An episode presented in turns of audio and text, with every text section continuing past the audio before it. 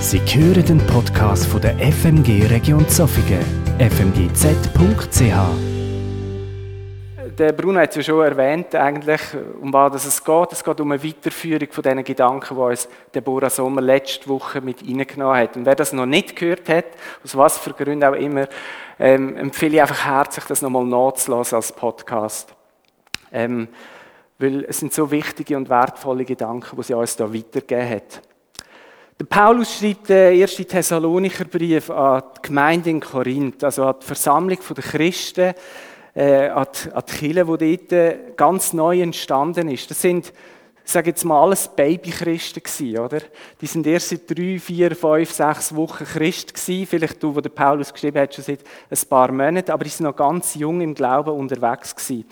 Und ähm, er schreibt das aus, aus, aus, aktuellen Begebenheiten heraus und am Schluss vom Brief gibt er einfach so ein bisschen Tipps mit, so praktische Tipps für Christen in ihrem Alltag, Tipps für ihr neues Leben als Christen. Und äh, bevor ich den Bibeltext lese, wenn mir irgendjemand ein Glas Wasser könnte holen wäre ich von Herzen dankbar, weil ich merke, dass da das Maul schon recht trocken ist. Genau. Danke vielmals, Pedro. Okay, der Bibeltext steht im 1. Thessalonicher 5 und ich habe euch den auch mitgebracht. Genau. Da heißt es, löscht den Geist nicht aus, verachtet prophetisches Reden nicht, prüft alles und behaltet das Gute. Soweit der Text. Und wir gehen einfach mal so Schritt für Schritt durch den Text, schauen uns den ersten Vers an. Löscht den Geist nicht aus. Wenn der Paulus das Wort auslöschen braucht, dann denkt er an ein Feuer. Und das ist tatsächlich ein Bild, das in der Bibel gebraucht wird für den Heiligen Geist. Es gibt verschiedene Bilder, zum Beispiel das Bild vom Wind, das Bild von der Taube, das Bild vom Öl oder eben auch ganz häufig das Bild vom Feuer. Und das bekannteste Beispiel in der Bibel, wo die meisten von uns ganz sicher kennen, äh, ist am Pfingstereignis passiert, wo der Heilige Geist wie ein Feuer vom Himmel gekommen ist, wo sich zerteilt hat und wie Flamme auf die einzelnen Gläubigen ist. Danke vielmals. Wasser ist auch so ein Bild, gell? Mm. Danke. Und das Feuer ist nicht einfach etwas, das bei Pfingsten mal gekommen ist, sondern das Feuer ist etwas, das in jedem Mensch hineinkommt, in dem Moment, wo er sich zu Jesus zuwendet. Wenn er sagt, Jesus, bist du Herr von meinem Leben. Wenn er erkennt, dass er selber sündig ist und vor Gott gar nicht kann bestehen kann. Wenn ich sage, er selber, meine ich auch sie selber. Das gilt für, für Männer und Frauen gleich. Wenn die Person merkt, ich brauche einen Erlöser. Ich kann mit meiner Sündhaftigkeit vor Gott, dem Heiligen, nicht bestehen sich zu Jesus zuwendet und sagt, Jesus, bist du Herr von meinem Leben. Ich nehme das Geschenk von der Vergebung von der Schuld in Anspruch für mich persönlich. Und ich nehme das Geschenk vom ewigen Leben an. In dem Moment, wo du das machst, passiert das, was die Bibel Wiedergeburt nennt, wie eine neue Geburt, es ist wie eine neue Schöpfung, die dir anfängt. Und Gott schickt seinen Heiligen Geist, also ein Teil von dieser drei Einigkeit, wo in dir innen Wohnung nimmt. An einer anderen Stelle sagt der Paulus, es ist wie wenn Gott uns ein Siegel aufdrückt durch seinen Heiligen Geist. Und das Siegel heißt, der gehört ab jetzt immer zu mir. Die gehört ab jetzt zu mir. Und in dem Moment, wo das Feuer in uns anfängt brennen. Aber wenn der Paulus da schreibt, löscht der Geist nicht aus, dann höre ich da so eine Befürchtung von ihm, nämlich, dass ja, dass man das Feuer eigentlich wie wieder könnte löschen Klar schreibt er das an Thessalonicher, man könnte sagen, ja, hat das jetzt mit uns auch zu tun, aber ich glaube, das ist eine Warnung, die auch für uns gilt, oder eine Aufforderung von Paulus, die auch für uns gilt. Auch wir können das Feuer von dem Heiligen Geist zähmen, dämpfen oder sogar auslöschen. Wir haben als Kleingruppe die Stelle schon gelesen am, am letzten Mittwoch und äh, da ist so der Gedanke an eine Löschdecke aufgekommen. Ich weiß nicht, äh, nein, natürlich weiß ich, ihr habt also eine daheim. Ihr wisst auch, wo ihr sie habt. Es steht nämlich griffbereit. Muss sie sein. Bei uns daheim hat jetzt keine mehr, aber ja. Löschdecke, mit dem löschen wir das Feuer aus. Und eine Löschdecke ist eigentlich etwas Gutes, aber wenn es ums Feuer vom Heiligen Geist geht und wir brauchen so eine Löschdecke, ich glaube, da haben wir nicht verstanden, wer der Heilige Geist ist. Er ist ein Teil von dem dreieinigen Gott wo unmittelbar in uns wohnt. Er hat alle Eigenschaften, die Gott auch hat. Er ist gut, schön, liebevoll, mächtig, kreativ, heilig, geduldig, gerecht, gescheit und so weiter.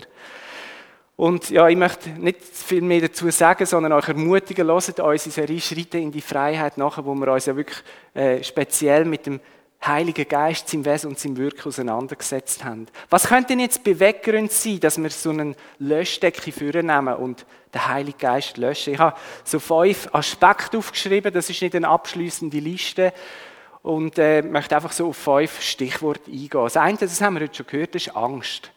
Angst vor dem Wirken vom Heiligen Geist. Der Benny hat das in seiner Predigt vor drei Wochen aufgenommen. Es ist Angst, Kontrolle zu verlieren. Also, wenn jetzt plötzlich da der Heilige Geist kommt und der macht dann irgendetwas und dann habe ich es habe dann nicht mehr im Griff.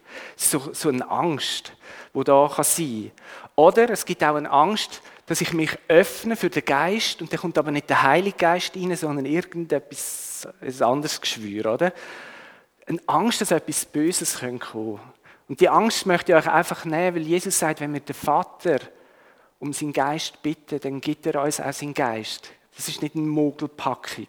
Äh, Jesus vergleicht es ja mit einem Kind, das seinen Vater bittet äh, um einen Fisch und dann gibt ihm der Vater eine Schlange. Das sagt Jesus sicher nicht. Das macht kein Vater. Nicht einmal ein böser Vater macht das. Und Gott ist ein guter Vater. Wie viel mehr wird er den Geist denen geben, die ihn darum bitten? Also die Angst ist in dem Sinne nicht berechtigt. Und gleich ist sie manchmal halt da und wirkt wie so eine Löschdecke. Oder es ist vielleicht auch eine Angst was ist, wenn nichts passiert, oder? Du, du merkst, da ist mehr um, da ist ein ganzen, äh, ein ganzer Aspekt, eine ganze Person von der Gottheit neu zu entdecken. Ich gebe mich der an. Aber was ist, wenn da nichts passiert? Was ist, wenn da alles beim Alten bleibt? Oder Angst, dass ich Fehler mache. Also, dass zwar der Heilige Geist wirkt, aber ich gehe irgendwie komisch mit dem oder schlecht mit dem um und vielleicht werde ich sogar für andere Menschen nachher zu einem Stolperstein ihrem Glauben. Oder die Angst, was denken andere von mir, wo vielleicht äh, da eher so ein bisschen vorsichtig sind, wo vielleicht äh, auch so eine Monsterlöschdecke in ihrem Leben haben. Was denken denn die anderen von mir?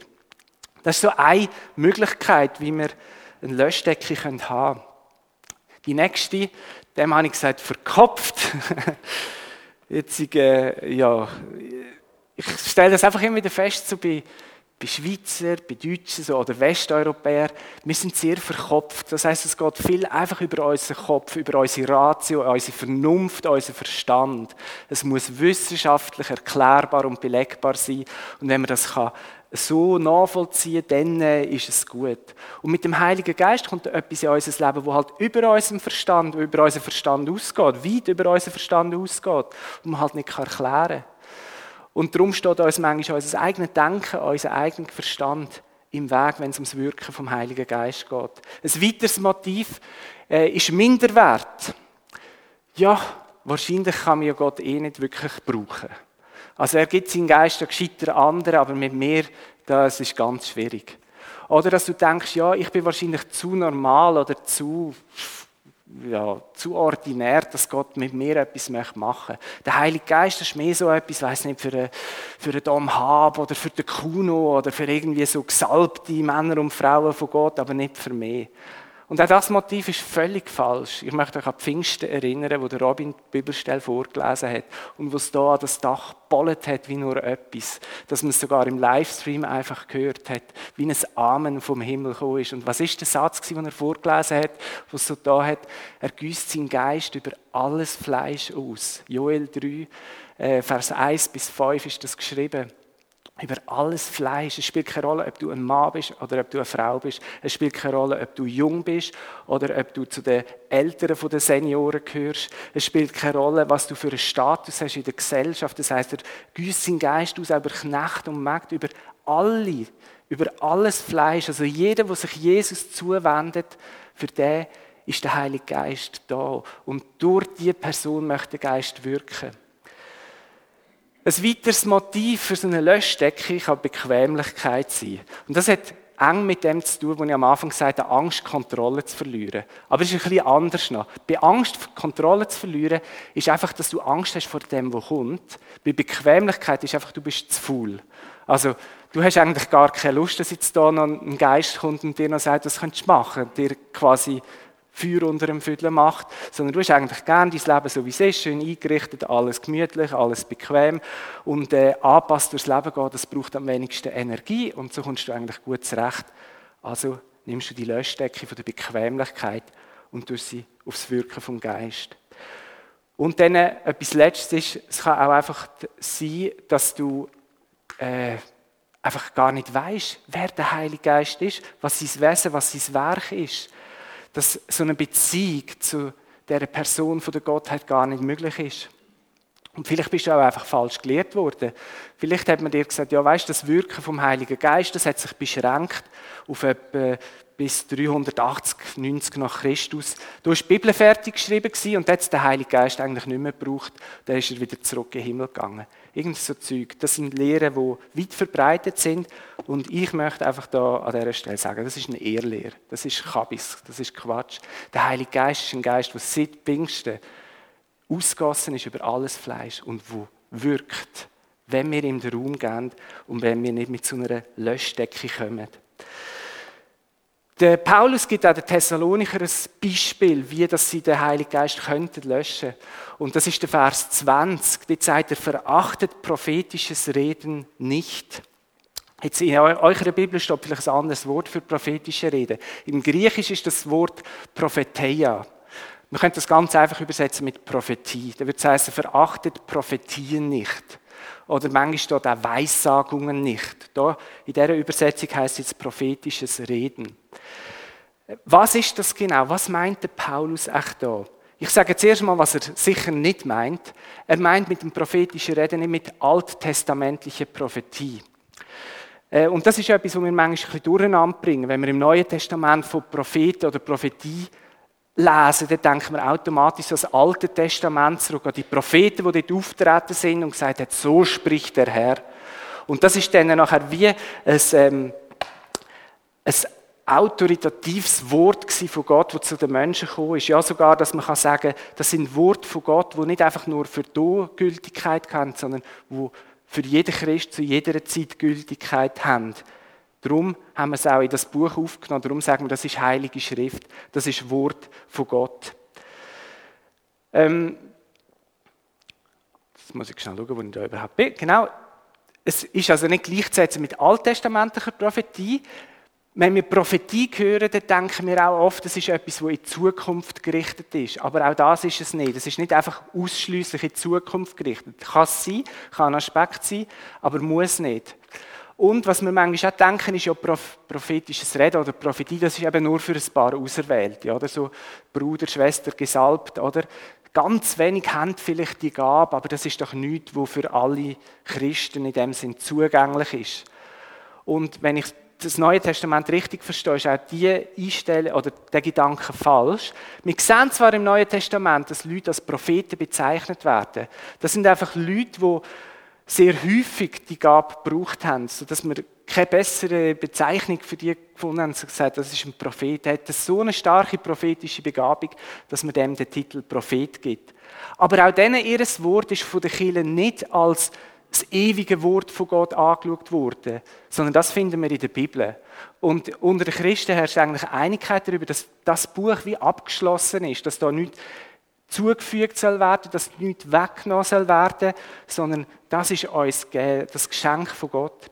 Aber genauso bezeugen auch Millionen von Christen, dass Gott eben nach wie vor durch seinen Heiligen Geist zu ihnen redet. Ganz konkret in ihren Alltag, dass er verborgene Sachen aus der Vergangenheit aufdeckt und so Heilungsprozesse in ihrem Leben beschleunigt. Dass er durch sein direkte Reden in eine gegenwärtige Situation, in eine Ermutigung, Trost, ähm, Erbauung hineinredet. Oder dass er ihnen manchmal auch Sachen, äh, Einblicke in Sachen gibt, die erst werden kommen, sodass sie ihr Leben entsprechend können ausrichten können. Wie kann man sich das jetzt so vorstellen, prophetische Rede? Ich habe es versucht, ein bisschen ähm, zu skizzieren oder zu illustrieren. ich mache das Beispiel anhand von zwei Menschen. Wir haben auf der rechten Seite so einen Frauenkopf, das könnte aber auch ein Mann sein. Also jetzt hier im Bild nicht, aber einfach sonst in der, in der Praxis könnte das auch ein Mann sein. Ich sage dir einfach mal, ja, heute ist es so kompliziert, alles zu erklären. Genau. Also, das nächste Mal nehme ich irgendwie einfach eine Runde. ich nenne sie mal Hulda. Also das rechts wäre Hulda und auf der linken Seite Mann, das könnte auch eine Frau sein. Ich sage dem, das ist der Josef, okay? Jetzt ist da zuerst eine Offenbarung von Gott durch den Heiligen Geist. Da ist eine Offenbarung einfach da und das, was Gott sagt, da sind wir uns, glaube ich, einig, das ist die Wahrheit. Weil es heißt von Gott, er lügt nicht. In ihm ist nichts Falsches, er kann nur die Wahrheit sagen. Jetzt kommt aber die Offenbarung durch den Heiligen Geist zu der Hulda. Wie sie es empfiehlt, das kann sehr vielseitig sein. Das kann ein Gedanke, Blitzgedanke sein, ein Eindruck, eine Bibelstelle, ein Bild aus der Natur, ein Bauchgefühl, eine innere oder sogar eine hörbare Stimme, eine Vision, ein Traum und, und, und. Und das ist auch ähm, bei jedem Gläubigen wieder anders. Das gibt nicht irgendwie ein Schema, man kann nicht sagen, Gott wirkt genau so oder so. Nein, der Heilige Geist hat unendlich viele Möglichkeiten, zu uns zu reden. Jetzt mischt sich aber die Offenbarung von der Hulda mit ihrem normalen Leben. Also das heißt mit ihrem Erfahrungshorizont, mit ihrer aktuellen Verfassung, mit ihrer Art, Sachen zu sehen, Sachen zu benennen, Sachen zu beschreiben. Und in all ihrer Unvollkommenheit gibt jetzt Hulda ähm, die Offenbarung weiter. Und das ist eben das, wo ich denke, dass die Bibel unter prophetischer Rede versteht. Sie gibt das mit Wort an Josef weiter. Ähm, eben, manchmal wird das auch als Prophetie oder als Weissagung übersetzt. Der Josef, der hat jetzt seinerseits wieder die Möglichkeit, entweder gar nicht auf die Hulda einzugehen und das, was sie sagt, einfach da, da rein, da raus. Paulus sagt, gefährlich. Ähm, macht, macht das nicht. Der Paulus sagt den Thessalonicher aber, wie sie mit dem sollen umgehen, nämlich im Vers 21 von unserem Text. Dort heißt es, prüft alles und behaltet das Gute. Prophetische Rede ist nicht unfehlbar. Sie muss überprüft werden. Aber wenn sie überprüft werden muss, mit welchem Maßstab? Und es gibt also wie zwei Maßstäbe. Das eine ist so, sage jetzt mal, ein mehr oder weniger objektiver Maßstab, eine objektive Prüfung. Nämlich, wir nehmen die Bibel und schauen, das, was jetzt hier ist, oder das, was Tulda Josef gesagt hat, stimmt das überein mit der Bibel? Oder sagt sie irgendetwas Trümmeliges, wo man sagen, das passt jetzt komplett nicht zu der Heiligen Schrift? Dann äh, wäre es etwas, wo man sagen kann, so etwas kannst du getrost einfach wieder küdern. Von dem kannst du dich getrost fernhalten. Das ist so wie der objektive Maßstab, der, äh, der Maßstab der Schrift. Dann gibt es aber auch eine subjektive Prüfung. Durch den, was es überkommt. Also durch den Josef selber. Er muss sich überlegen, hey, Treffen die Gedanken zu? Spricht mich das an? Gibt es da eine aktuelle Situation in meinem Leben, wo das zutrifft? Was könnte das bedeuten? Vielleicht hat Gott zum Josef schon mal äh, über das Thema geredet und er merkt, da gibt es einen Anknüpfungspunkt. Vielleicht hat er aber auch schon ganz anders geredet und er merkt, irgendwie passt das nicht zusammen. Also es gibt wie eine subjektive Prüfung. Und wir haben in der Bibel ja leider Gottes nicht so viele Beispiele, also leider Gottes, nein, er hat sich überlegt, was da drin kommt und was nicht. Also er hat auch nicht wollen, dass es mehr Beispiele gibt da innen hinein, dass wir uns nicht nur auf die mit unserem Erfahrungshorizont beschränken, wo wir hier sehen, sondern dass wir eben selber Beziehung zum Heiligen Geist auch suchen.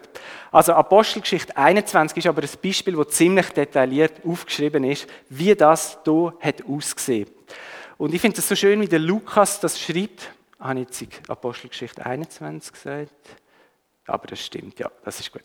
Äh, ich finde es so schön, wie der Lukas das einfach so ganz ehrlich schreibt, wie es war ohne irgendetwas äh, dazu zu dichten oder zu beschönigen oder zu, äh, zu verklären oder irgendwie so. Er es ganz nüchtern. Sie sind dort in äh, Caesarea gewesen, mehrere Tage, da kam von Judäa ein Prophet namens Agabus herab und er suchte uns auf. Uns, das ist der Lukas, der Paulus, das Missionsteam, das dort versammelt war. Agabus nahm den Gürtel von Paulus, band sich Füße und Hände und sagte, Achtung, so spricht der Heilige Geist. Den Mann, dem dieser Gürtel gehört, werden die Juden in Jerusalem ebenso fesseln und den Heiden, also den Römern, ausliefern. Als wir das hörten, redeten wir zu Paulus. zusammen mit den Einheimischen. Wir redeten ihm zu, nicht nach Jerusalem hinaufzuziehen. Doch Paulus antwortete, warum weint ihr und macht mir das Herz schwer? Ich bin nicht nur bereit, mich fesseln zu lassen, sondern auch in Jerusalem für den Namen Jesu des Herrn zu sterben. Da er sich nicht überreden ließ, gaben wir nach und sagten, der Wille des Herrn geschehe. Ich finde das eine wunderbare Geschichte, eine wunderbare Episode, die wir hier lesen. Wir fassen nochmal zusammen. Es kommt ein prophetisch begabter Mann, so fest prophetisch begabt, dass man ihn sogar Prophet genannt hat, der Agabus, da an und gibt einen prophetischen Eindruck weiter. Nimmt den Gürtel und sagt, wem der Gürtel gehört, der wird die Juden fesseln und ihn dann den Römer überliefern.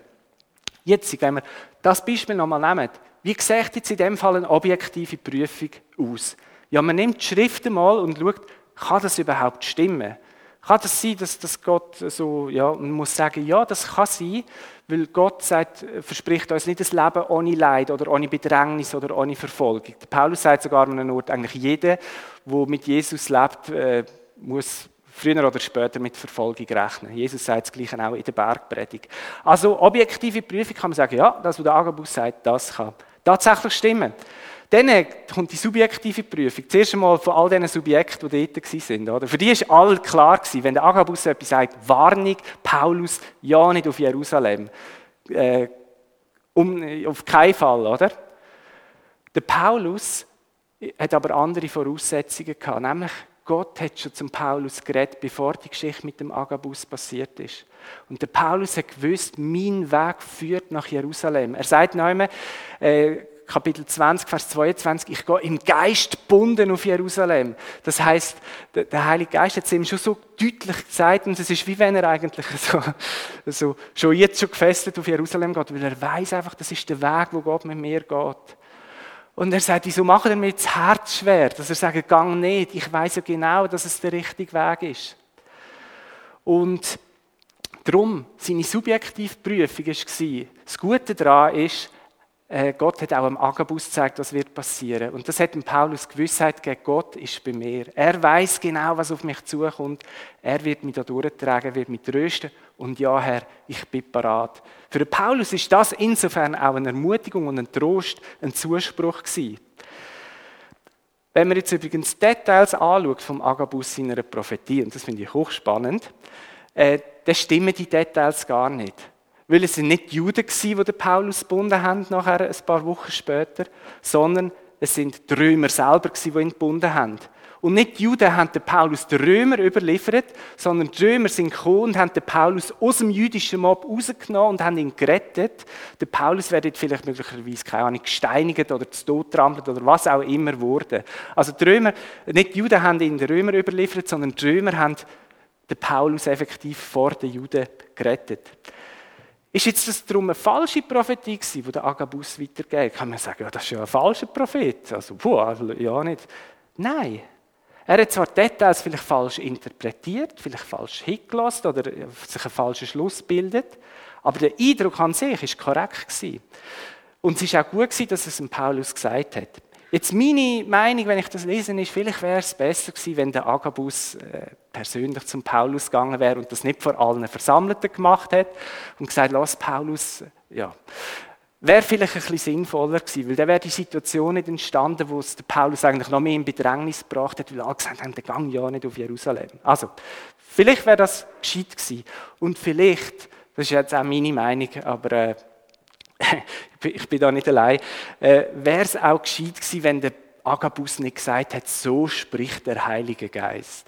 Weil ganz ehrlich, wenn jemand zu euch kommt und sagt, so spricht der Heilige Geist, dann denke ich, okay, was mache ich jetzt damit, oder?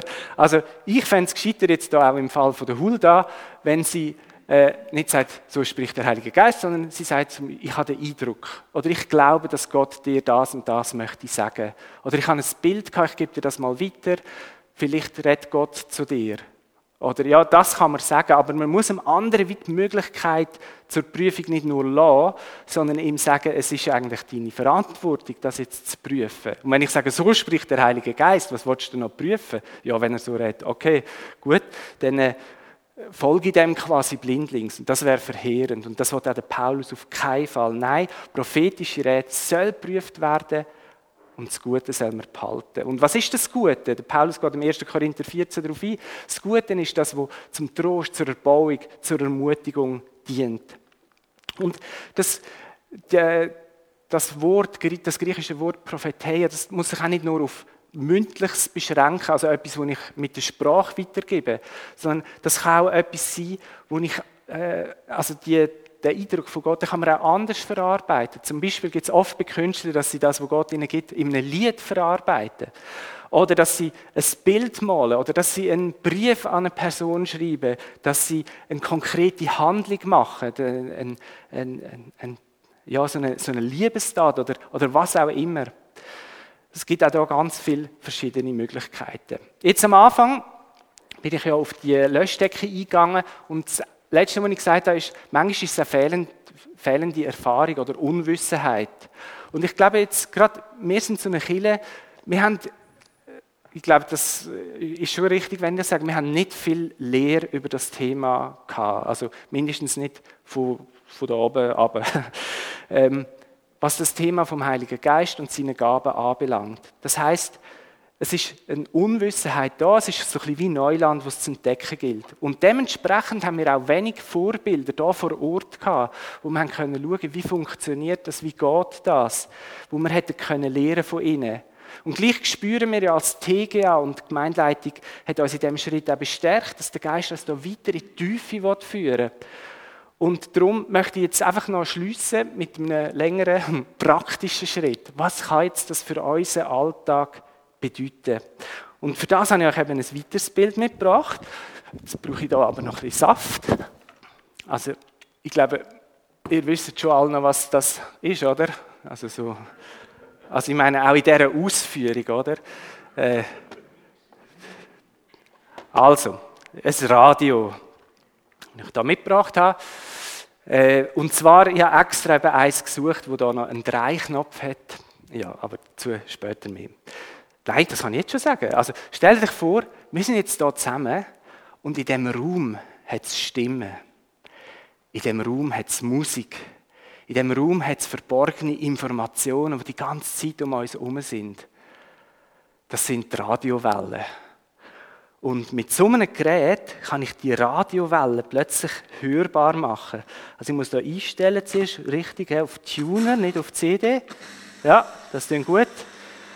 Und dann habe ich da das Dreirad.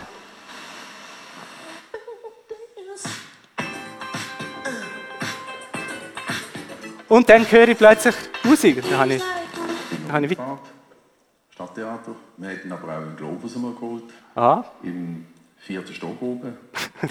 das ist sehr spannend. He? Gut, stellen wir das wieder ab. Aber eben, ihr kennt, ja, ihr kennt alle das Prinzip mit, ähm, mit dem Dreirad und so weiter. Und für mich ist es so ein bisschen wie ein Bild, oder die, die Welle, wie ein Bild für Gott. Gott ist ein Gott, der redet. Jesus wird genannt, das Wort von Gott, der, der sich uns durch das Wort offenbaren will. Und der Heilige Geist wird eingeführt als ein Geist, der uns Menschen Offenbarungen, Visionen, Träume schenken will. Und wenn wir Gott nicht hören, dann liegt es in den wenigsten Fällen daran, dass Gott uns nichts sagt. Manchmal gibt es tatsächlich, dass er schwiegt, aber dann hat auch sein Schweigen eine Funktion. Das heißt wahrscheinlich, dann müssen wir selber entscheiden. Aber äh, das ist etwas anderes. Meistens ist Gott am Reden, Gott möchte sich uns mitteilen. Aber das Problem ist, dass wir uns quasi gar nicht eingeschaltet haben oder uns gar nicht auf Empfang begeben haben dass wir, so wie ein Radio, wenn der einfach da steht, dann passiert gar nichts. Und darum nehme ich jetzt das Bild und formuliere daraus äh, äh, so wie eine Aufgabe für jeden. Und wenn wir bei Aufgaben sind, dann kommen wir zum Stichwort Schule. In der Schule werden auch Blätter verteilt. Und darum, aber das ist nur so ein Merkblatt, also wir haben jetzt noch keine, keine Angst. Oder und ihr könnt auch bequem hocken bleiben. genau. Ähm, Schule, ja, es hat ja schon im Alten Testament Prophetenschulen gegeben, wo die Leute wie gelehrt haben, wie kann man auf Gott oder auf seinen Geist hören. Und es spielt bei dieser Aufgabe jetzt keine Rolle, ob, wie im Beispiel vorhin gesehen, zwei Personen involviert sind oder ob das einfach eine Botschaft oder ein, äh, ein Reden von Gott ist, wo du für dich persönlich empfängst. Also es ist wie eine Übung, aber es geht nicht darum, und die machen wir nicht jetzt, einfach nochmal zum allen Druck von euch nehmen. Das ist etwas, was ihr daheim äh, oder in einer Kleingruppe, wo auch immer, dürft ausprobieren Ähm, die Aufgabe kann man machen für sich persönlich, dass man das Reden von Gott für sich persönlich hört. Oder man kann es auch machen für eine Person. Den meisten Leuten fällt es leichter, zuerst einfach mal für sich anzulassen. Der erste Schritt da heißt einschalten. Also ich muss das Gerät zuerst einschalten. Ohne Einschalten funktioniert das nicht. Das funktioniert auch jetzt nicht mehr, aber das ist vielleicht auch gut. Äh, lassen wir die praktischen Sachen mal sein beim Radio, aber schaut an, was es für uns heisst in unserer Stille. Das heißt für mich, ich gehe ins Gebet. Das ist wie mein Einschalten. Ich sage Gott, ich bin jetzt da, bitte red zu mir. Und ins Gebet gehen heisst jetzt in dem Fall nicht, dass ich einfach da von bla bla bla bla, dass ich von reden. Also das wäre jetzt wie wenn ich da einfach die CD einstelle und den Play drücke. Wenn ich die CD rein tue und Play drücke, dann bestimme ich selber, was für Musik läuft oder was für Informationen kommen. Nein, ich sage einfach mal Gott, ich bin da, bitte red zu mir und dann bin ich eigentlich wie in der empfangenden Haltung. Also ja, wie ein Empfänger vom Radio. Ich nehme das, was von Gott kommt. Und ich glaube, wir dürfen voller Zuversicht beten. Jesus sagt, wenn ihr bittet, dann wird euch geben. Und es geht dort konkret um auch die Beziehung zum Heiligen Geist im Lukas 11. Also wir können voll Zuversicht beten und der zweite Schritt, das haben wir vorher gesehen, ich suche Frequenz. Also ich stelle eigentlich mich ein darauf, dass ich das kann empfangen. Und dann kommt etwas und übertreibt heißt das auch, bis aufmerksam, bis achtsam auf das, was kommt. Was, was ist da für ein Eindruck, für ein Bild, für ein Gefühl? Ganz viele Leute sagen, dass oft das Erste, was kommt, dass das auch schon eigentlich wie das Reden von Gott ist, was sie, was sie hören. Weil dann ist ihr Hirn noch gar nicht so weit, dass sie sich das und dieses und jenes überlegen und sich selber Sachen ausmalen, sondern sind sie einfach mal da und ja, sie empfangen. Ist aber wieder bei jedem anders, muss man selber ein bisschen herausfinden, wie das ist. Was kommt? Ein Eindruck, ein Bild, ein Gefühl, eine Bibelstelle, eine Geschichte. Wart bitte nicht auf die Stimme vom Himmel oder auf die Erscheinung. Weil statistisch gesehen ist die Wahrscheinlichkeit klein, dass es genau dich trifft. es gibt es zwar, dass Gott hörbar zu Leuten redet oder dass er ihnen wie real erscheint, aber das ist sehr selten. Er redet viel, viel anders und so kreativ, er hat so viele Wege. Ähm, jetzt vielleicht musst du auch mal die Antennen justieren. Oder? Jetzt vorher haben wir da eigentlich recht guten Empfang gehabt. Wenn der UKW abgestellt ist, sieht das auch anders aus. Aber vielleicht musst du die Antennen weiter ausfahren oder vielleicht musst du das Gerät einfach mal an einen anderen Ort tun in deinem Haus, dass du einen guten Empfang hast. Ich glaube, die meisten von uns wissen, von was ich rede. Ihr habt sicher schon, schon Gabeln gesehen, wo man da noch irgendwo, oder Trötchen zusätzlich, dass man ein bisschen besser Empfang hat. Und das heißt, wir müssen einen Ort suchen, wo es möglichst wenig Störfaktoren hat, dass wir das können empfangen mit dem Gerät. Und im Glauben ist es ähnlich. Vielleicht brauchen wir, äh, wir nein, nicht vielleicht, wir brauchen eine Umgebung, wo uns nichts ablenkt. Oder manchmal lenkt uns so viel ab, dass es unmöglich ist, die Stimme von Gott auch zu hören. Bei mir heißt das eigentlich immer, dass ich meine äh, elektronische Geräte in Offline-Modus versetzen. Also, dass da keine Störung kommt. Vielleicht hilft es dir, ein Lied zu singen, einen Psalm, äh, um dich ausrichten auf Gott, um vor seinen Thron zu kommen, wie wir es vorher auch im Lied gesungen haben. Ähm, äh, vielleicht musst du einfach mal aufstehen, raus in die Natur, in eine Umgebung, wo du ähm, nicht in deinem gewohnten Umfeld vielleicht auch bist vielleicht einfach mal still werden und all die Eindrücke, die du am Tag hast, vor Gott ablegen und sagen, Gott, ich gebe dir jetzt alles her. Ich lehre mich quasi für dich, jetzt red zu mir. Und unterschätze den Schritt nicht, einfach die, die Feinjustierung auch von der Umgebung. Jetzt nehmen wir an, du bist auf Empfang und es kommt jetzt tatsächlich etwas, so wie wir es vorher gehört haben. Jetzt hörst du das Lied jetzt zum Beispiel hier im Radio Du hörst es zum ersten Mal und du denkst, das ist jetzt ein cooles Lied gewesen. Und so nach einer Minute hast du es wahrscheinlich schon wieder vergessen. Oder dann nach zehn Minuten. Und du weißt gar nicht, wie ist das Lied gegangen und von welcher Gruppe ist es schon wieder gewesen. Äh, und dann hat es früher so eine geniale Möglichkeit gegeben, oder? Nämlich da hat es noch so ein Kassette, oh, da hat sogar noch eine Kassette drin. genau. Eine Kassette drin und dann hat man das Programm aufnehmen, man konnte es aufzeichnen und dann äh, hat man äh, DRS3-Hitparade auch am Montag nochmal hören können. Ich weiß, es ist schon fast ein Coming-out, wenn ihr jetzt lacht. Aber genau, das ist früher so gegangen. Ähm, und das ist der Tipp, den ich euch unbedingt mitgeben möchte. in der Vorbereitung habe ich aufgeschrieben, das ist eigentlich so mein vielleicht wichtigster praktischer Tipp heute. Schreibt euch die Sachen auf. Schreibt euch die Eindrücke, die Impulse, die der Geist euch gibt, auf. Weil in der Regel hast du nach einer Minute schon wieder vergessen, was für ein Eindruck da ist. Oder manchmal geht es noch schneller. Also schreibt es auf. Äh, oder ihr könnt natürlich auch euch selber eine Sprachnachricht machen, dass ihr das nachher nochmal hören könnt. Ich empfehle sowieso regelmäßig Notizen zu machen, auch im Gottesdienst. Äh, ich habe das vor, äh, vor zwei Jahren wieder angefangen und ich habe gemerkt, dass ich viel mehr mitnehmen kann, auch vom Gottesdienst. Einfach, wenn ich mir die Sachen aufschreibe. Wir haben natürlich auch die geniale Möglichkeit mit Podcasts, äh, wo man nachlesen kann. Das ist auch eine geniale Sache. Äh, auch wenn es heute vielleicht ein bisschen schnell gegangen ist oder ein bisschen zu viel ist und man merkt, langsam ist äh, mein Hirn voll, dann kann der Podcast nochmal nachlesen. Cool ist, bei ein paar Programmen kann man sogar die Geschwindigkeit absetzen. Wenn der Message schnell redet, kann man nicht ganz langsam reden und kommt gut mit. Oder wenn, wenn man es dann, man kann schneller laufen, genau. Aber zurück jetzt zu dem, wo wir eigentlich drin sind. Ähm, ich schreibe den Eindruck auf, und die Notizen helfen mir, wenn es nachher zum nächsten Schritt geht. Jetzt haben wir vergessen, weiterzuspulen. Das wäre mit der Aufnahme. Nämlich, das auch nachher nochmal zu hören oder zu analysieren oder eben weitergeben. Oder das, was der Paulus sagt, das ist die Prüfung, die kommt. Also, dass man schaut, was haben wir jetzt da bekommen? Ist das wirklich von Gott? Was ist das Gute daran, das nur behalten? Also, du kannst dich selber fragen, spricht mich das jetzt an? Könnte das eine Botschaft von Gott sein, direkt in mein Leben?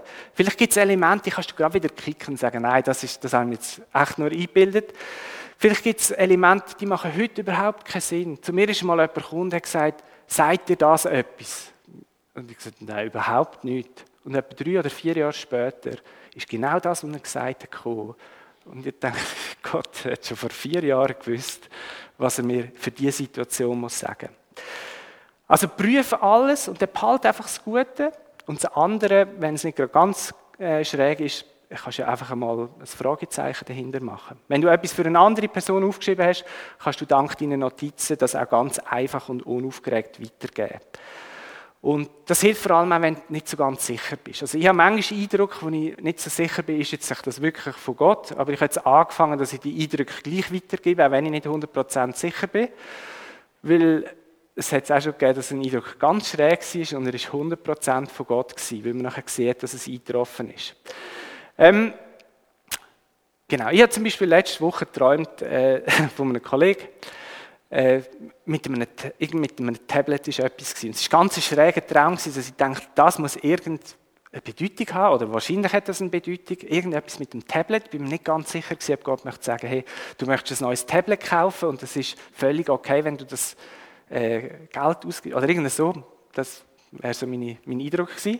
Dann habe ich ihm geschrieben und gesagt, du brauchst nicht per Zufall ein neues Tablet. Dann hat er zurückgeschrieben, nein, weshalb? Und ich sage, okay, gut. äh, das ist in dem Fall nicht relevant gewesen. Dann habe ich gesagt, du, kein Problem. Ähm, ja. Und gut ist, das ist einfach der Stand heute. Vielleicht liegt mir ja morgen das Tablet ab, dann würde ich mich nochmal bei ihm melden. Aber ja, genau. Aber es kann sein, dass es einfach nur ein ganz normaler Traum, irgendein Unterbewusstsein war. Keine Ahnung. Ähm, manchmal mache ich es auch so, dass ich nicht gerade alles sage, wo ich habe, sondern einfach mal so ein bisschen abtasten. Sagen, sagt er irgendwie das Land etwas oder so? Und wenn ich merke, ah, das könnte in eine Richtung gehen, dann sage ich auch den Rest, den ich bekommen habe. Aber wichtig auch für mich ist immer der Hinweis, hey, nimm die Sache selber ins Gebet, prüf die Sachen, äh, nimm nichts, wo ich sage, das gilt jetzt auch für euch heute Morgen, nimm nichts, wo ich sage, einfach zu hey, ja, der Messe hat es ja gesagt. Quatsch, prüft alles, auch die Predigt und das Gute behalten. Ähm, und ich möchte euch einfach oder uns ermutigen, dass wir uns für die Radioaufgabe sozusagen Zeit nehmen, dass wir das in unsere stille Zeit nehmen und nicht einfach, dass wir es einiges Mal machen. Ich kenne auch, oder ich weiß so Beispiele, wo Leute einiges Reden von Gott gehört haben, sind begeistert gewesen, sind in Tränen ausgebrochen, es ist Himmel auf Erde gewesen. Und dann sind sie gegangen und sind nie mehr an den Ort zurück, wo sie Hörende sind. Und das wäre fatal. Also darum nehmen die Aufgabe mit und tun das anfangen, äh, ja, ich sage, kultivieren. Etwas, wo, immer wieder, wo wir uns immer wieder aufmachen für das Reden vom Heiligen Geist. Und ich würde mich freuen, wenn Sachen die passieren, wenn wir Sachen, die wir erleben, egal ob es jetzt die tollsten Sachen sind oder vielleicht äh, halt manchmal auch so etwas wie jetzt die Geschichte mit dem Tablet, wo ja keine Ahnung, was da war und wie das rauskommt, wenn wir einander an dem Anteil haben. Und es geht nicht darum, dass irgendjemand sagt, hey, schaut, was für ein toller Prophet ich bin, was für eine geisterfüllte Person bin, dass ich euch den Eindruck weitergeben kann. Es geht nie um das, sondern es geht darum, dass wir Gott groß machen, dass, dass wir für uns alle sichtbar machen, was für einen genialen Gott dass wir dienen. Das ist mein Herzensanliegen und ich wage zu behaupten, auch Paulus ist das ein Herzensanliegen gewesen. Und darum möchte ich einfach zum Schluss nochmal den Bibeltext lesen und ja, ich lese es gerade hier ab und mit Gebet schließen. Löscht den Geist nicht aus, verachtet prophetisches Reden nicht, prüft alles und behaltet das Gute. Jesus, ich möchte dir danken, dass du uns deinen Geist geschickt hast, der Geist, der dich erfüllt hat, den du hast ohne Maß, dass du uns würdig gemacht hast, dass wir Träger, Empfänger, Wohnort von dem Geist sein, dass, dass wir ein Tempel dürfen sein vom Heiligen Geist. Und Heiliger Geist, ich danke dir, dass du ein Geist bist, der reden will, der sich mitteilen will, der ähm, eigentlich wie, wie der Himmel auf die Erde will bringen dass du uns brauchst als, als Träger von deiner Heiligkeit und von deinem Wirken, von deinem Reden. Und es ist eine, eine grosse Ehre, dass wir das dürfen haben. Und mir tut es einfach auch leid, wenn ich in meinem Leben immer wieder mal so einen Löschdecke auf dein Feuer geworfen habe, wo, wo es mir jetzt heissen war, mit dir zusammen und ich möchte mehr und mehr einfach die, die Decken wegnehmen und dem Feuer den Raum geben, was es braucht. Und das ist auch mein Anliegen für uns als Kirche, dass wir wirklich einen Raum geben können, dass das Feuer vom Geist kann brennen nicht zu unserer Ehre, nicht, dass der Name FMG oder unser eigener Name groß gemacht wird, sondern zur Ehre von deinem Namen, dass dein Name geheiligt und verherrlicht wird in dieser Welt. Das bitte ich dich im Namen von Jesus. Amen.